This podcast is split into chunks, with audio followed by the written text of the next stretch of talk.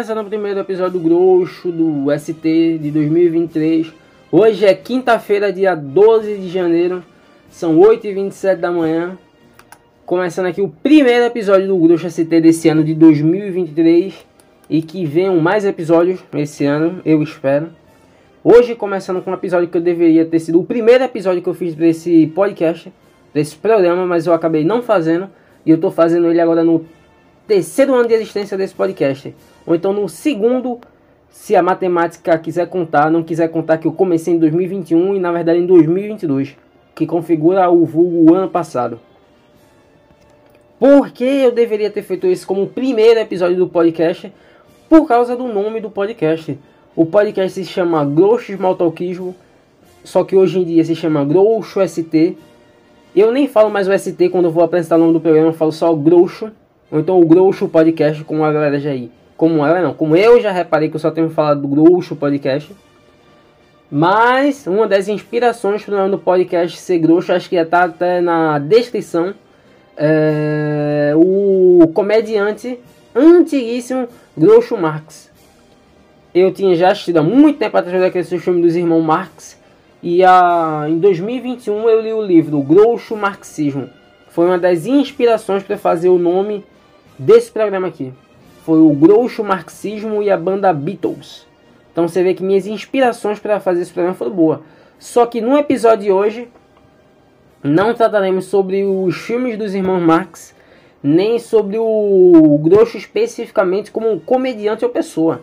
Vamos falar dessa tese Groucho marxista, falar sobre como a como a literalidade, como o literal está acabando com a comédia fazer esse choque aí de literal versus abstrato e como a sociedade atual, sendo tão literária, tá acabando com, com, com qualquer tipo de comédia, humor, subjetividade.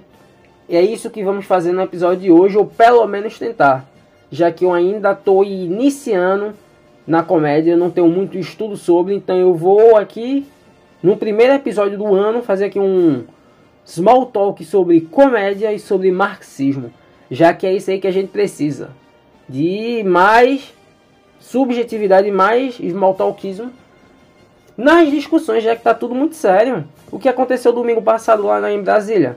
Graças a Deus que ontem, dia 11, antes de ontem, dia 10, de ontem ontem, começou a casa de vida do BBB, onde já tem uma racista e um bolsominho. E a racista lá Além de ruiva, era a marmitinha do grupo do Facebook Ilha da Macacada. Streamer de LOL. Pra gente ver como essa galera é um bando de... Mas começando aqui os temas do episódio, eu vou tentar abrir aqui. Eu tenho o livro Groucho Marxismo, lançado pela Veneta. Não lembro o ano aqui porque tá difícil, mas eu vou abrir porque eu quero ler algumas teses groucho marxistas pra gente poder tocar o programa de hoje. Mas espera aí. Acho que consegui pegar uma posição para poder ler aqui. Teses grouchos marxistas. Primeira tese que tem aqui é dando uma explicação sobre o que é o groucho marxismo. O groucho marxismo, teoria da revolução pela comédia, é muito mais do que um esquema para a luta de Crassus, como uma luz vermelha na janela. Ilumina o destino inevitável da humanidade, a sociedade de classe.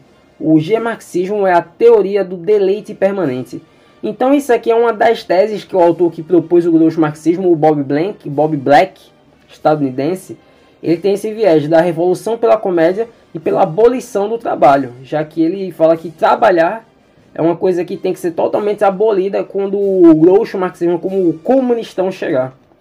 Segunda tese. A exemplo do dos próprios irmãos Marx demonstram a unidade da teoria e da prática marxista por exemplo, quando o grosso insulta o burguês, enquanto harpo bate a carteira do sujeito. Além disso, o marxismo é dialético. Chico não é o comediante dialético clássico, faz essa interrogação. Comediantes que não conseguem sintetizar teoria e prática, abre parênteses. Isso sem falar nos. Passando a página, pera aí. Nos que não conseguem pecar são não marxistas, comediantes subsequentes não conseguiram entender que separação, que a separação é o abre aspas, o discreto charme da burguesia, fecha aspas. Recaíram em meras cambalhotas por um lado e mera tagarelice por outro. Então ele fala aqui dessas práticas marxismo, marxistas, do, da dialética marxista, dessas práticas que, o marxismo, que os marxistas ou grosso marxistas fazem de esculhambar o burguês, de mostrar o quão ridículo é a burguesia, e fala que o comediante é tão quão marxista como um marxista altamente proclamado. E o, o, Marx, o comediante que não peca, que não vai fundo na comédia, no humor, ele é um não marxista. Assim como o marxista que não vai fundo nas suas práticas é um não comediante, já que ela faz essa mágica de grosso marxismo e comédia. Coisa que a gente vai falar mais à frente, que essa relação de comunismo e comédia e humor é mais intrínseca do que muita gente acha, e muita gente dessa esquerdinha aí liberal do Twitter. 3. Como o grosso marxismo é prático, suas realizações jamais podem ser reduzidas a mero humor, espetáculo ou até, entre aspas, entre aspas arte. A parênteses. Os status, afinal, são menos interessados na apreciação da arte do que em uma arte que sofre apreciação. Fecha parênteses. Depois de um verdadeiro marxista ver um filme dos, dos irmãos Marx, ele diz a si mesmo: se achou isso engraçado, dê uma olhada na sua vida. Então aqui ele já propõe esse, essa autocrítica que tanto mundo aí pede do PT, autocrítica do PT. Um aqui que eu acho importante, mas eu acabo discordando dele. Quarta tese. O grosso marxismo, os grossos marxistas contemporâneos devem denunciar resolutamente o marxismo imitativo e vulgar dos três patetas, do Monty Python e do Pernalonga. Em vez de retornar ao marxismo vulgar, devemos retornar à autêntica vulgaridade marxista. Um corretivo retal também cairia bem naqueles camaradas iludidos que acham que a linha mais correta é aquela que é aquela em que são obrigados a andar quando a polícia para o carro deles no blitz. Então aqui ele fala dessas imitações que tem do grosso marxismo, que são imitações baratas. São tudo que vê o que o grosso Marx, ele lá dos anos 20, dos anos 10. Então tudo que ele criou de comédia, subsequente nos anos, foi é, homenageado e pego por outros comediantes no futuro, como aquele cita, os Três Patetas, Monty Python, e o próprio Pernalonga, já que o, até a voz do Pernalonga é uma cópia da voz do Groucho Marx. Mas como eu gosto muito de Monty Python, não direi que Monty Python é uma cópia vulgar do Groucho marxismo.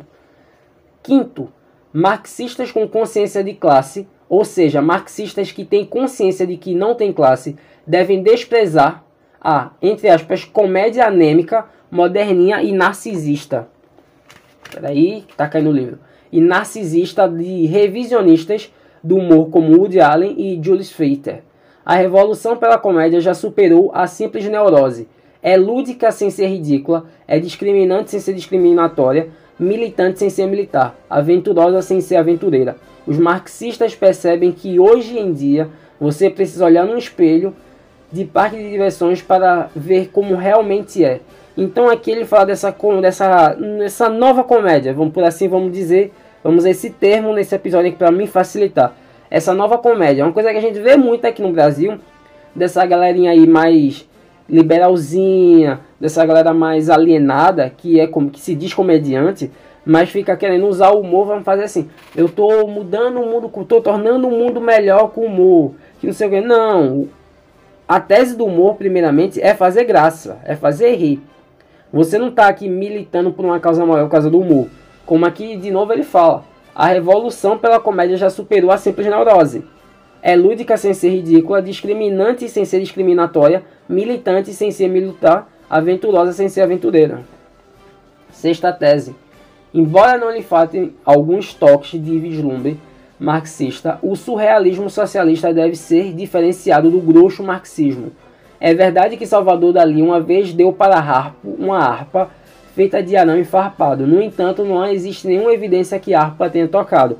Então ele faz aqui essa distinção do marxismo de verdade, do marxismo científico, dessas teses socialistas utópicas, desse socialismo fabiano. Então ele fala que o que tem de verdade no que é o grosso marxismo, o que é o marxismo, e uma diferença do surrealismo socialista, dessa social-democracia, desse socialismo utópico, que é uma bobagem liberal, uma bobajada liberal.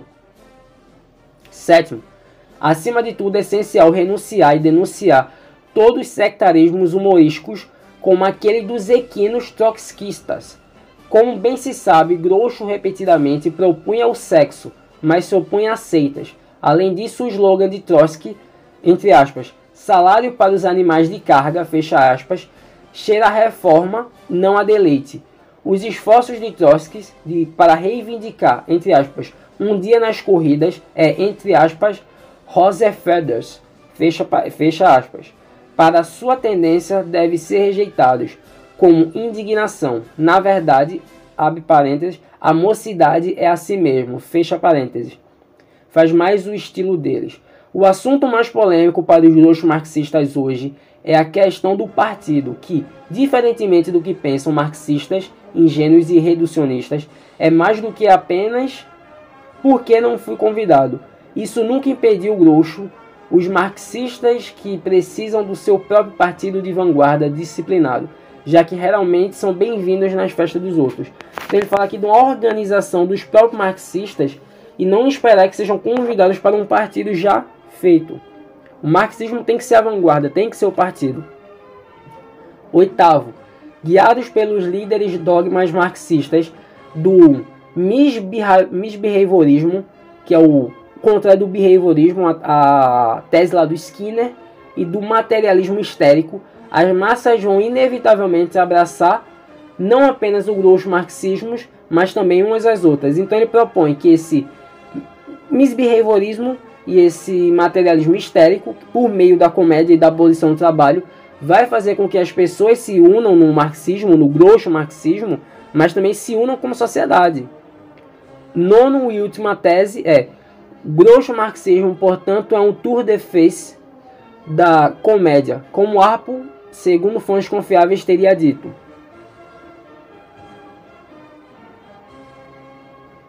Belas palavras do comediante Arpo.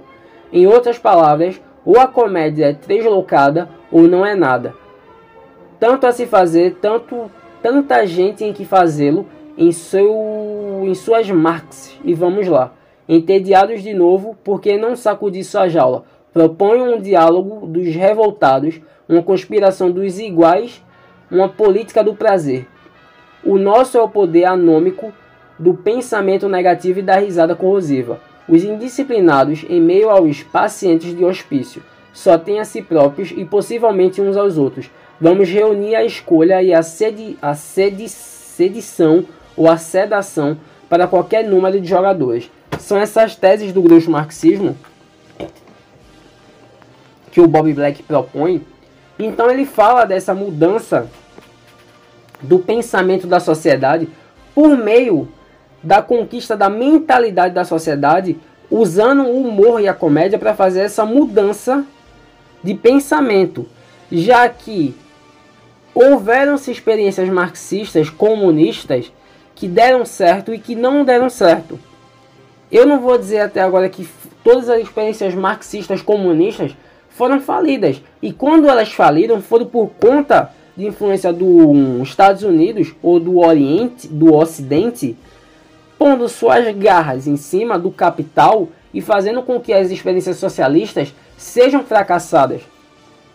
Se a gente olhar exemplos como Cuba e como a própria Coreia do Norte, que são forçadas a embargos norte-americanos e por, e por outros como a ONU e da OTAN. Por isso que um país não consegue prosperar. Além de embargo financeiro, tem embargo tecnológico, tem embargo de várias coisas. Principalmente no caso da Coreia do Norte. Já que em Cuba, como essa, essa própria turminha liberal fala, em Cuba só funciona três coisas: segurança, saúde e educação. Eu não sei o que é que eles querem mais para a sociedade. O que um iPhone, ou um jeans, ou um McDonald's? É isso que vocês querem na nossa sociedade do que? Saúde, educação e segurança. Agora a parte financeira, econômica de Cuba, por que ela é tão defasada? Porque quando a gente vê fotos de Havana, dessas coisas, são carros dos anos 70, são construções velhas. Ou então muitos desses cubanos que saíram estão passando fome. Por causa desses embargos norte-americanos na economia. Você vê agora o caso norte-coreano.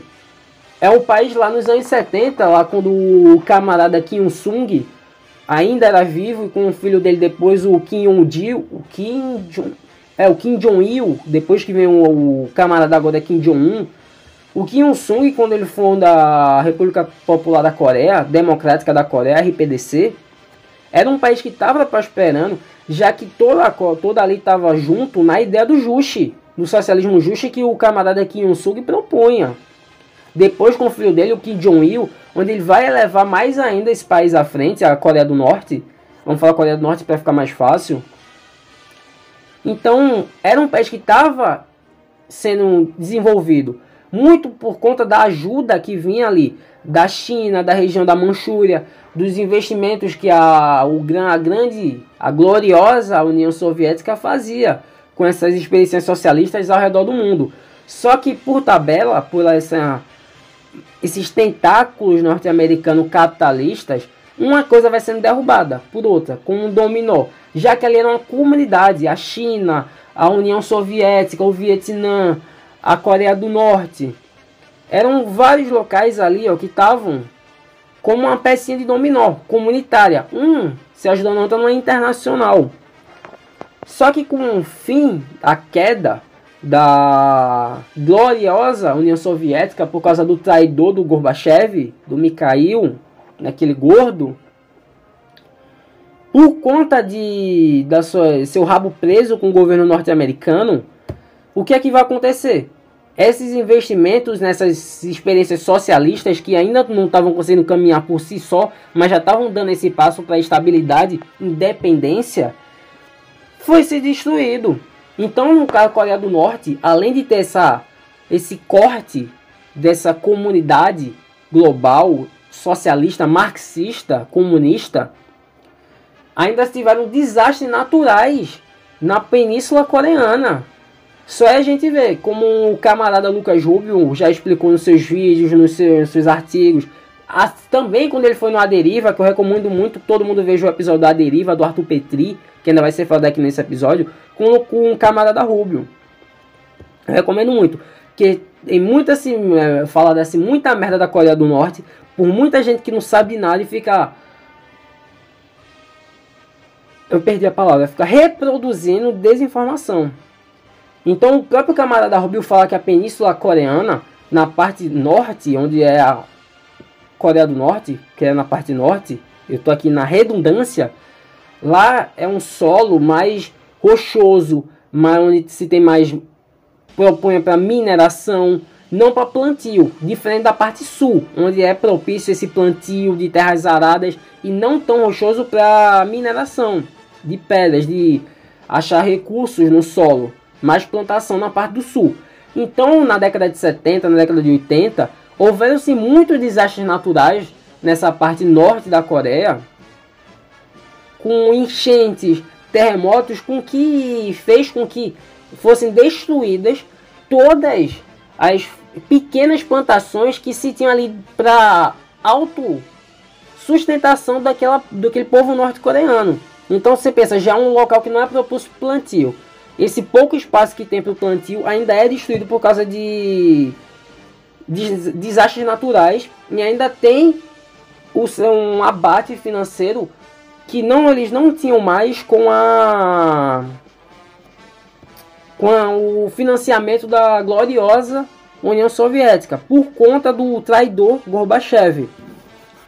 E a gente vale pensar também que com o camarada Kim Jong-il, ele fez várias tentativas de ingressar na ONU, de ingressar né, na OTAN não, mas na ONU para poder reter e angariar recursos para comprar comida para a população dele não morrer de fome, já que tinha acontecido por desastres naturais na Coreia do Norte.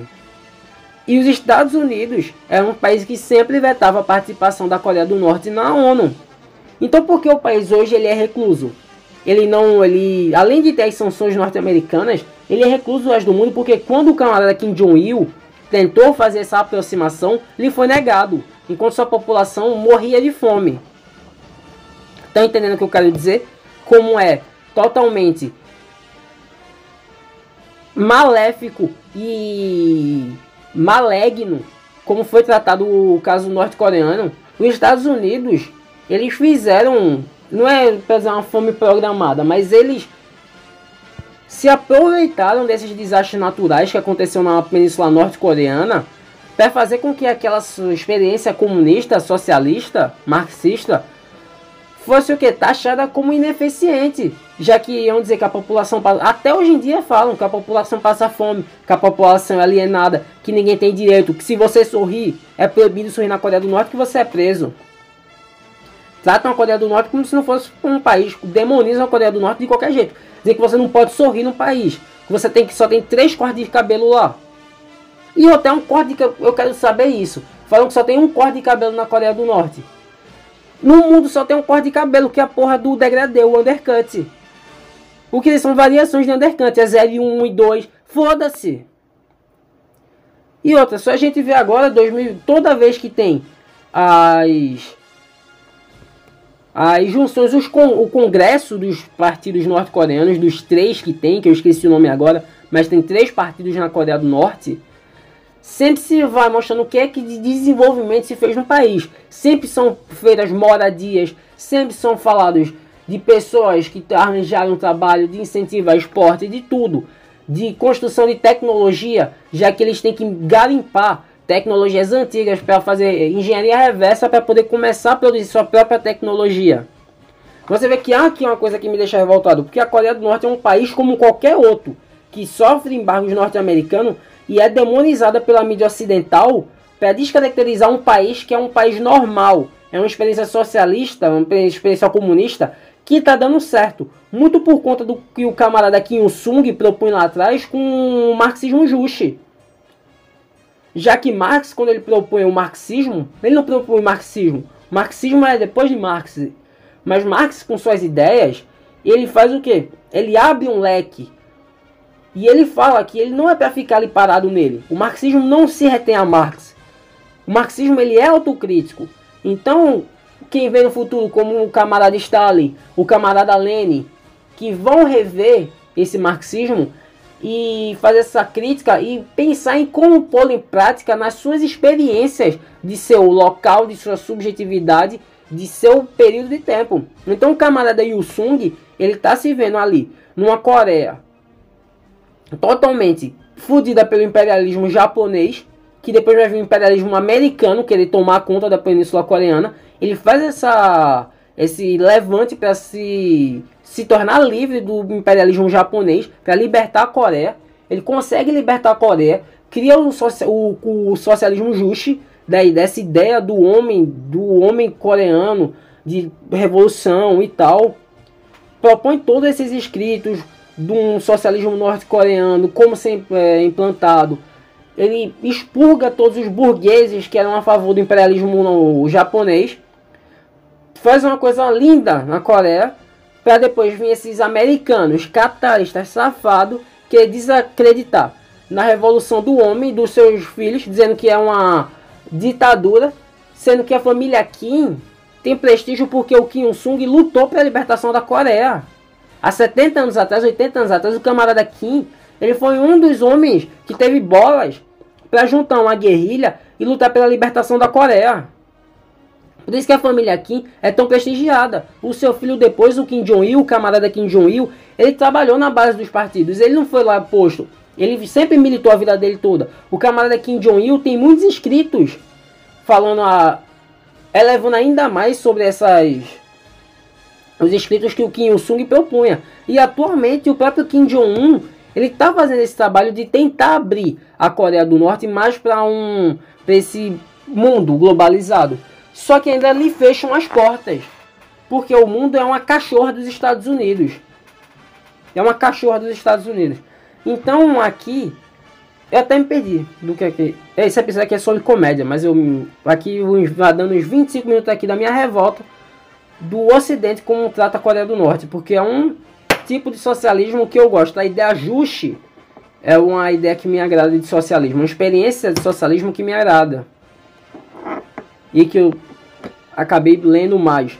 Mas seguindo, é que o grosso marxismo, então ele propõe essa coisa de revolução, de mudar a mentalidade da sociedade por meio da comédia.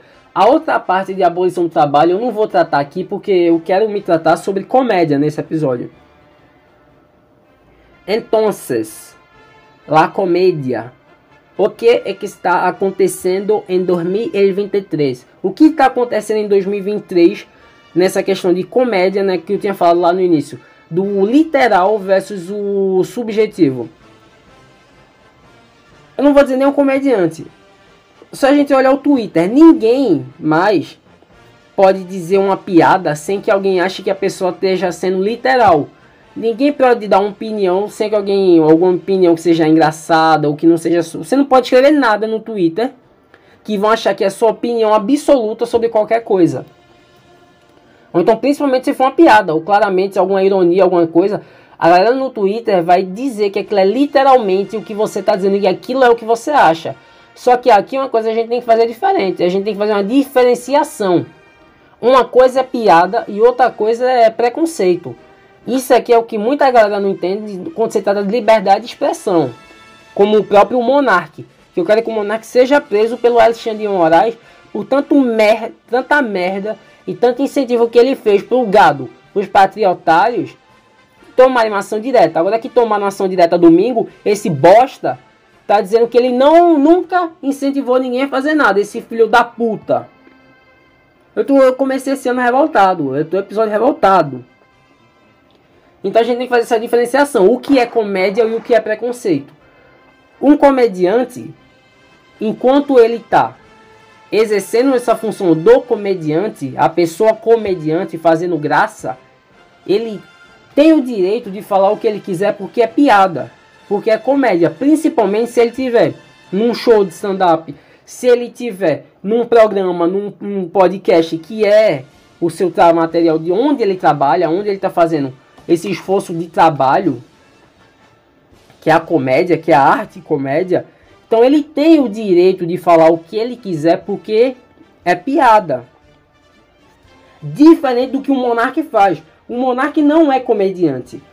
Já começa daí. Muita gente desses grupinhos aí, de ANCAP, de Incel, dessa galera preconceituosa, que acha que é comediante e não é. Você não é comediante porque você falou uma piadinha de nada. Para ser comediante, você tem que ter estudo sobre o que é arte e comédia. Você tem que entender o que é comédia, entender o que é humor. Você tem que estar tá lá fazendo show, você tem que ter, sei lá, gravando podcast, fazendo show stand-up, fazendo open mic, escrevendo textos de humor que seja. Você é um filho da puta que usa da arte comédia para poder fazer preconceito. Para poder ser preconceituoso. O cara não é comediante, não faz nada de comédia, fica no dia todo no Twitter falando comentários racistas, comentário homofóbico, comentário machista e acha que é o deus da comédia. Não, você não é comediante, você é um, você é um merda. Você é um merda, cara. Você não tá fazendo comédia, você tá só perpetuando preconceito. Então é diferente. Então vocês têm que entender que essa diferença que existe a profissão comediante e existe quem são comediantes. E existe quem são os filhos da puta que estão banalizando a comédia e para perpetuar preconceitos. E boa parte dessa galera dessa esquerda liberal tá comprando que toda forma de comédia é errada. Como lá nas teses dos marxistas fala. Eu até esqueci o que Marxistas com consciência de classe, ou seja, marxistas que têm consciência de que não tem classe, devem desprezar, entre aspas, comédia anêmica e moderninha narcisistas de revisionistas do humor como Woody Allen a revolução pela comédia já superou a simples neurose. É lúdica sem ser ridícula, discriminante sem ser discriminatória, militante sem ser militar, aventurosa sem ser aventureira. Então é isso. A gente tem que saber a, diferença, a diferenciação do que é comédia e do que não é comédia. Porque senão essa esquerda liberal tá colocando tudo num balaio. Você tá pegando comediantes e tá colocando num balaio, num balaio de criminosos. E a gente tem que ter a diferenciação do que é comédia e do que é crime. Aí você pega lá os caras, ah, fala, mas o Léo Lins fala muita merda. Ok, fala, eu não concordo, eu não dizer que concordo. Eu gosto dessa, do dark humor, eu nem gosto dessa tradução visada para humor negro. Que dark humor que vem lá do inglês, que é dark, que é onde sua mente vai para o lugar mais dark, o lugar mais dark da sua mente, quando você tem esses pensamentos aí que é o humor mais pesado. Aí traduzido aqui pro Brasil ficou como humor negro. Aí já dá esse caráter como se fosse uma coisa racista, que não é. Não é. Fala, ah, não, Léo Lins, que não sei o que, humor negro. Ok. Eu, como pessoa, eu aqui, Anthony, ou então eu aqui, Grosso, no podcast, eu posso dizer, eu não gosto do Léo Lins fazendo humor. Mas eu não vou dizer que ele não pode fazer humor. Eu gosto de muitos comediantes que humor negro. O Anthony Jeselnik, o Doug Stanhope, o próprio, sei lá, o Dave Chappelle, o Chris Rock.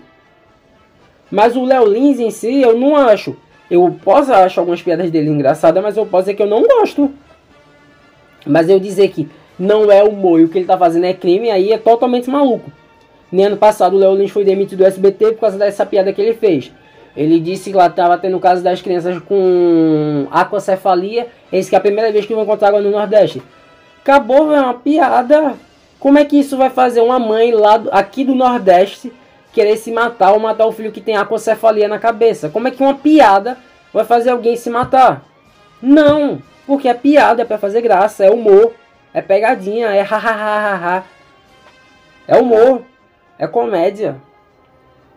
Então isso que me deixa puto da cabeça, porque boa parte dessa esquerda liberal, dessa esquerda cirandeira do Twitter e alguma parte da esquerda mais clássica, da esquerda marxista, condena o humor.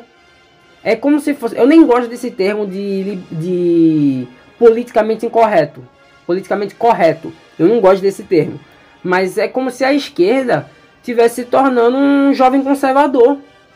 Todo esquerdista liberal de hoje em dia é um jovem conservador dos anos 60. Porque você não pode fazer piada com nada, você não pode fazer graça com nada, porque você está sendo um criminoso e você tem que ser preso. E como eu já disse, tem a diferença de uma coisa você ser um comediante e de você ser um criminoso. Se você exerce a profissão comediante, você pode dizer o que você quiser, contando que seja piada. Agora também, se você pode falar o que você quiser. Só que tem um parênteses aí. Você tem que arcar, você tem que ter currones de arcar com o que você está falando. O próprio Léo Lins fez a piada da alcocefalia e arcou sendo demitido. Foi demitido. Ele falou, pôde falar, fez a piada, riram da piada, acharam que a piada era o que? Ofensiva por algum motivo, já que é piada. E ele foi o que? Demitido, mais do que certo. Ocorreu tudo conforme ele pôde falar. Não é querer impedir de você contar uma piada. E a gente tem que diferenciar muito isso. A gente fala, ah, porque não sei o que, é humor racista, humor preconceituoso.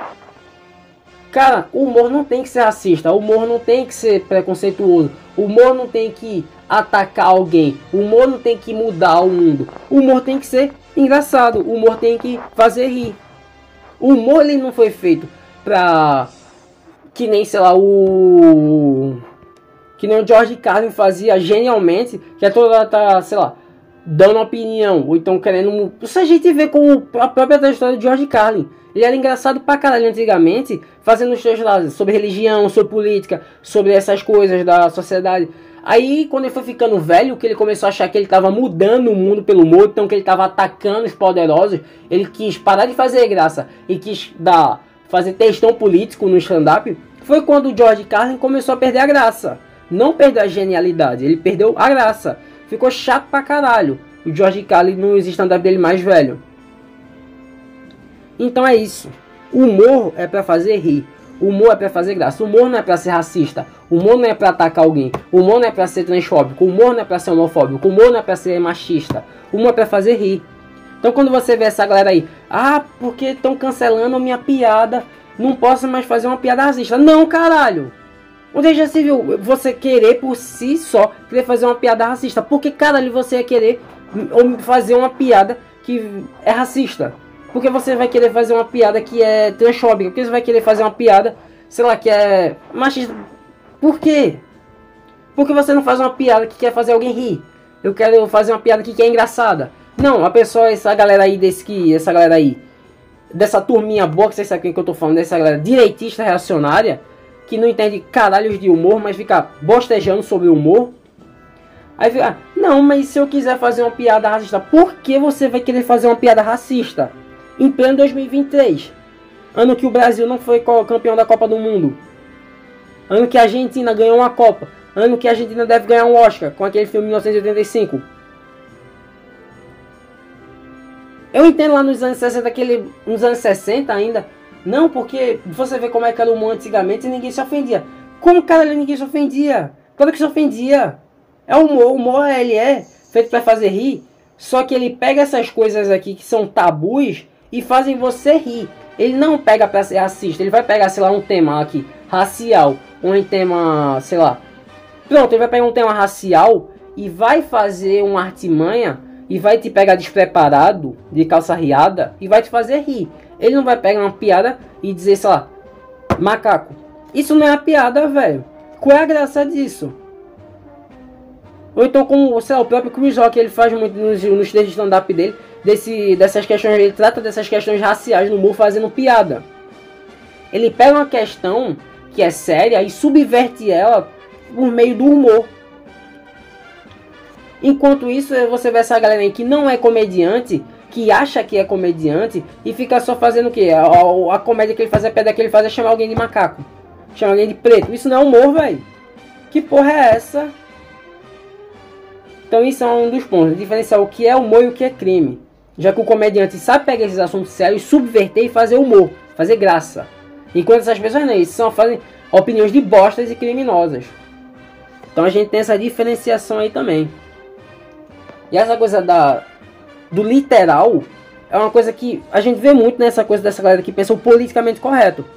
Essa galera, eu nem digo essa galera do politicamente correto, mas muita, muita gente, alguma parcela das pessoas não consegue entender a subjetividade ou abstrato, ou então não está disposta a comprar o abstrato ou a subjetividade das coisas, olhar por um olhar mais subjetivo. Não, olham tudo na literalidade. Eles veem uma piada e vão pensar que é sério. Só a gente pegar aqui exemplos. O Taja Preta FM, o Parto Petri lá, o programa Taja Preta do Saco Cheio, quando foi cancelado por causa do BBB da Alina, eles estavam fazendo uma piada, eles estavam ela dizendo que estavam torcendo pela Alina e tal, aí disseram que estava tendo uma polêmica porque ninguém na casa conseguia acertar a porra do pronome dela. Ela tem uma tatuagem escrita ela na testa. Ela no programa tava conseguindo errar o pronome da Lina ano passado no BBB. Tá, o Taja Preta começou a zoar, a fazer graça, a fazer humor com a galera que tava errando o pronome. Não, essa galera tá errando o pronome, daqui a pouco vão chamar de que? De troço. Essa foi a piada, que a galera no BBB, por tá errando tanto o pronome dela, ia chamar ela de troço. Aí foi cancelado eles dizendo que eles estavam chamando, dizendo que não era para chamar a Lina de ela, era para chamar ela de troço.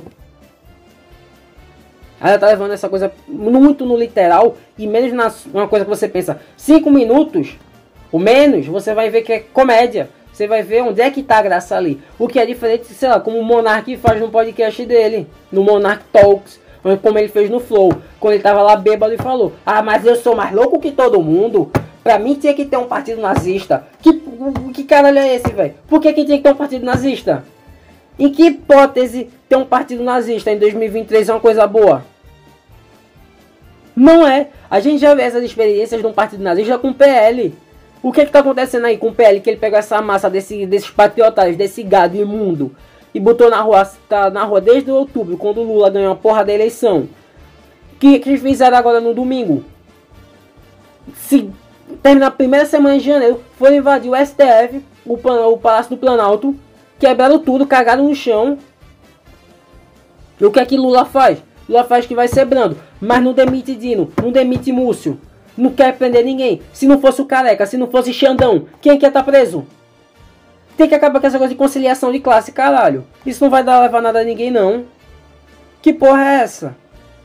Não dá para se conciliar com pessoas que são irreconciliáveis. Tem esquerda, tem direita, são visões de mundos diferentes, são irreconciliáveis, não tem como conciliar. Não tem como é que vai querer fazer uma conciliação de classe com uma pessoa que quer te ver morto? Com essa galera que foi falando aí, não, essa galera que um, invadiu o STF é manifestante, estão manifestando o direito dele. É um bando de terrorista, um bando de fascista. Eu nem tanto como terrorista, são fascistas. Muita gente alienada no meio, sim. Mas as lideranças que estão fazendo esse gado ir são com ideias fascistas. E o que é que Lula está querendo fazer? Não, veja bem que tem que ter a conciliação, porque o caralho tem que mandar prender. A papuda ali espera. Tem que prender o Jair, tem que prender o Monarque, tem que prender todo mundo da Jovem Pan. É cadeia neles, seu governador, cadeia neles. Porra. Eu fico exaltado porque isso é o que vai tomar conta da discussão sobre comédia. Essa galerinha aqui que é conciliação de classe, essa galerinha liberal, que se diz que é de esquerda, mas é totalmente com a cabecinha liberal alienada, é porque a pessoa fuma maconha, leva dedada, ou então, sei lá, pinta unha, veste um vestido, bota uma saia, que acha que é de esquerda. Você é um alienado liberal, velho. Aí você vê lá um comediante fazendo humor, não. Ele não, tudo que ele tá falando ali naquele show de stand-up, onde ele tá com um microfone num palco com uma plateia, é verdade. Ele tá falando aquilo porque ele acha que é aquilo. A piada que ele tá fazendo, ele, ele realmente acha que aquela piada que ele tá fazendo sobre qualquer assunto, sobre aborto, sobre o caralho que seja é verdade. Que nem o Rafinha baixou anos atrás. Quando ele fez a piada com a Vanessa da, ba Vanessa da Mata, comeria ela e o bebê. Ele ia comer ela e o bebê? Não. Porque é piada. E graças a Deus o Rafinha Baixo nunca pediu desculpa por essa piada. Ele tancou. Porque se o Rafinha Baixo vai pedir desculpa lá atrás por coisa que claramente é uma piada, o Rafinha Baixo ia comer a Vanessa da Mata e o bebê dela? Não, velho. Agora você vê diferenças dessa turminha do Twitter, desse, dessa galera aí, dessa galera do Forchan, essa galera que usa Chan, que usa fórum, essa da Ilha da Macacada, da CDG, da Sam, desses bosta estão banalizando o que é comédia. Tem que ter esse estudo do que é comédia, do que é preconceito. Porque senão, além dessa galera fazer essa banalização da comédia, fazendo que nem em vez de comédia, já que eles não são comediantes, a galera alienada de esquerda compra esse discurso. E o que, é que vão querer fazer depois? Criminalizar o comediante. E eu, quando falo criminalizar o comediante, eu não quero falar como o filho da puta do monarca fazem que a gente tá vivendo uma ditadura. Ele não tá vivendo uma ditadura. Ele fala que a gente tá numa ditadura do STF, que ninguém pode falar nada. Esse filho da puta tá todo dia bostejando e ainda não foi preso. Como é que a gente tá numa ditadura? Que ditadura é essa que o monarca pode falar todo dia e não é preso? E falando merda todo dia. O monarca falando merda todo dia. O Jair incentivando essa porra desse gado imundo. Todo mundo aí falando o que quer. Só o Xandão mandando prender e ninguém fala nada no Twitter. Ou então quando fala, ah, mas veja bem, não pode mobilizar a galera ir pra rua, porque é o gado que não sei o que. Tem que ir pra rua, velho. Aí que é o que? Criminalizar quando a pessoa faz uma piada. Mas ter. Ter bolas, ter culhão pra poder cuspir na cara de um fascista não tem. De lutar por coisa séria não pode ir pra rua lutar contra esses fascistas que estão aí, não vai. Mas querer criminalizar uma piada que é criminalizar. E como eu já tinha dito lá atrás, tem a diferença do que é a piada e do que é a opinião criminosa. Tem a diferença do que é o comediante e do que é o criminoso. Existe a professor comediante. O Lenny Bruce era comediante. O Arthur Petri é comediante. O pode até ser, eu não gosto, mas é o Tiago Ventura, o Afonso Solano. Vários comediantes o Murilo, Murilo Gun, Murilo Couto, é comediante. Essa galera, enquanto tá num programa, num podcast, num show de stand-up, eles podem falar, fazer só comédia, fazer arte e comédia. Usar desses temas sérios para subverter e fazer humor. Já que a arte é isso, a arte é subverter, a arte é pegar uma coisa abstrata e fazer outra coisa abstrata em cima. Só que ninguém quer entender hoje em dia, principalmente com a comédia, é principalmente com a comédia, essa coisa abstrata. Já que arte é subjetiva, arte é abstrata. Só que principalmente com a arte e comédia, a galera que tenha mais, não sei, raiva ou ódio, porque eu não sei. Talvez seja por exemplo, que essa galera banalizou comédia e essa galera alienada cumpriu essa banalização. Então, esse pé atrás que tem com a subjetividade da comédia. E eu acho que no meu episódio que eu fiz aqui, Bata no seu comediante favorito, que é um dos meus episódios favoritos, que é falando sobre humor, eu também já datei minimamente, mas muito por cima, desse tema que eu tô tratando hoje um pouquinho mais a fundo e um pouquinho mais puto. Vezes é um dos episódios que eu tenho ficado mais puto enquanto eu tô falando desse, dessa temática. Mas aqui, na moral, velho, não tem como a gente tá vivendo na sociedade em 2023, onde a gente pensa que está evoluindo. E a gente tem uma juventude que deveria ser porra louca, deveria ser ter a cabeça mais aberta, mais pra frente, tá continuando perpetuando esse, esse conservadorismo. Esse conservadorismo carola que um, um jovem saiu dos anos 60, dos anos 70 teria. Uma galera, eu imagino uma galera nos anos 60, quando eu vi um stand-up do Lenny Bruce falando sobre, sei lá, qualquer coisa que o Lenny Bruce faz, é que nem tem um show dele que ele vai lá, chega no, sei lá, no asiático, aí fica, qual é a palavra que ofende a pessoa asiática? Ele, sei lá, fala China. Fica China, China, China, China, China, China. Até um ponto que chega que ninguém mais vê que China é um, sei lá, é um xingamento. É isso, ele é tão falar tanto essa coisa que ela ficou sem poder nenhum. Eu vejo uma galera, sei lá, Carola nos anos 60 vendo como se isso fosse um absurdo o Lenny Bruce estar tá fazendo esse tipo de humor num palco na televisão. Pô, velho. Como é que a gente tem uma juventude que tem a cabeça deveria ser mais aberta a tudo, tá perpetuando esse conservadorismo isso aí é só mostrando como o capitalismo tá entranhado e vencendo. E vai continuar vencendo como sempre. Porque a galera, além de não estar tá disposta a ter uma organização séria, a ter leitura, a ter praxis, a entender o que é o humor, a ver a subjetividade, o abstrato no mundo, se perdem nessa coisa literal. Aí vê. Não sei se é só na comédia. Porque ninguém lê um livro, ninguém vê uma, ouve uma música, vê um filme, vê uma série e está achando que aquilo é literalmente o que é de verdade. Porque na comédia tem que ter esse olhar tão literal.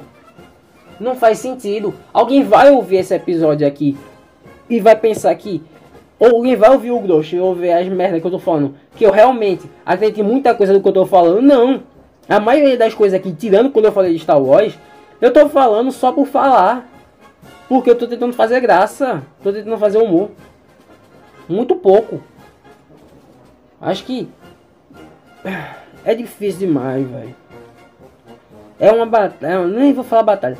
É uma coisa que já se perdeu.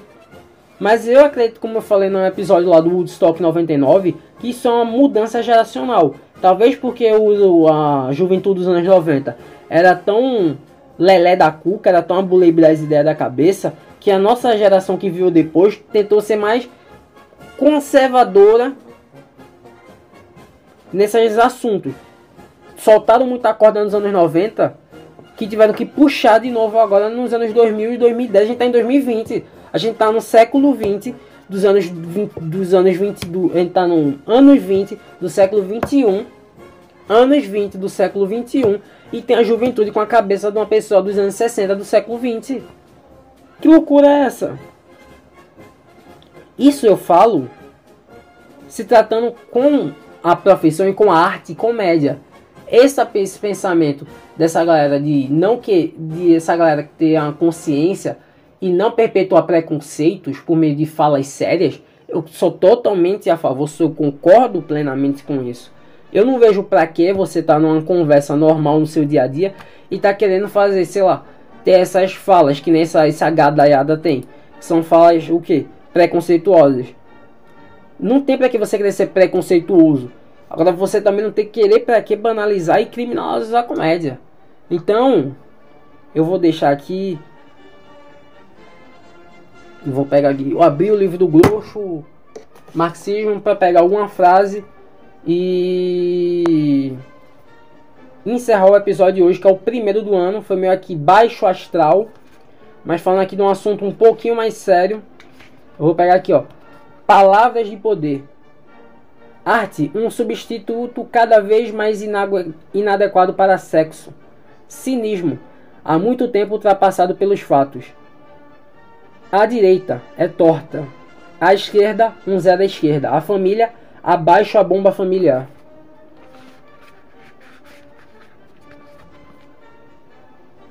liberais, conservadores com sentimento de culpa, libertarianismo, toda a liberdade que o dinheiro pode comprar, marxismo, o estágio mais elevado do capitalismo, necrofilia, uma doença social, nilistas, indo para o além do bem, indo para além do bem e do mal, pararam na metade do caminho. Polícia. Terroristas com as credenciais certas. Punks. Hippies com amnésia. Professores reprovados. O rock tem um grande futuro por trás. Serviço militar. Conheço o abatedouro. Sexo, um substituto cada vez mais inadequado para a masturbação. Socialistas, cordeiros em peles de lobo. Terapia, castigo sem crime. Trotskismo, stalinismo fora do poder. Utopia, nostalgia do futuro. Violência na escola. A luta de classes como luta de classes. E aqui com essas palavras de poder do grosso marxismo, eu vou encerrando o primeiro episódio do ano.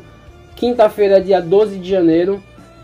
São 9 e 19 da manhã. Para você eu deixo aqui o reverência, reverência, reverência. Eu creio que o próximo episódio agora vai ao ar dia 26. Mas eu ainda vou decidir qual é o tema. Se der tudo certo, eu vou conseguir gravar aqui um episódio especial com meus casas, com meus homes, com meus boys. Sem assunto nenhum, só conversando como a gente conversa normal se tudo der certo. Se não der certo, vai ser o primeiro episódio do ano falando sobre Star Wars, que vai ser sobre minhas impressões da série do Andor, que eu ainda tô na metade da série e tenho que terminar de ver. E a boca eu vou terminar de ver perto de gravar o episódio, então ela vai estar recente na minha cabeça. Mas eu digo aí, Star Wars mais comunista do que nunca. Então, dois, os dois primeiros do ano aqui no, na República ó, Dem Bolivariana Democrática de Luiz Inácio Lula da Silva, do Brasil Começando aqui com o comunismo em 2023. Coisa que não sei se vou voltar muito ao assunto, já que é uma coisa que é um pouco mais séria. Mas com certeza vamos voltar. Vamos voltar a falar de Lulinha, dessa conciliação de classe. Mas eu quero muito fazer esse episódio aí falando com meus casas, com meus homies numa conversa despreocupada. Não falarei que é que nem uma conversa no bar, porque a gente sabe como é que o flow caiu nessa armadilha. Então, para você que me ouviu aqui de novo, tenho a reverência reverência, reverência. Até o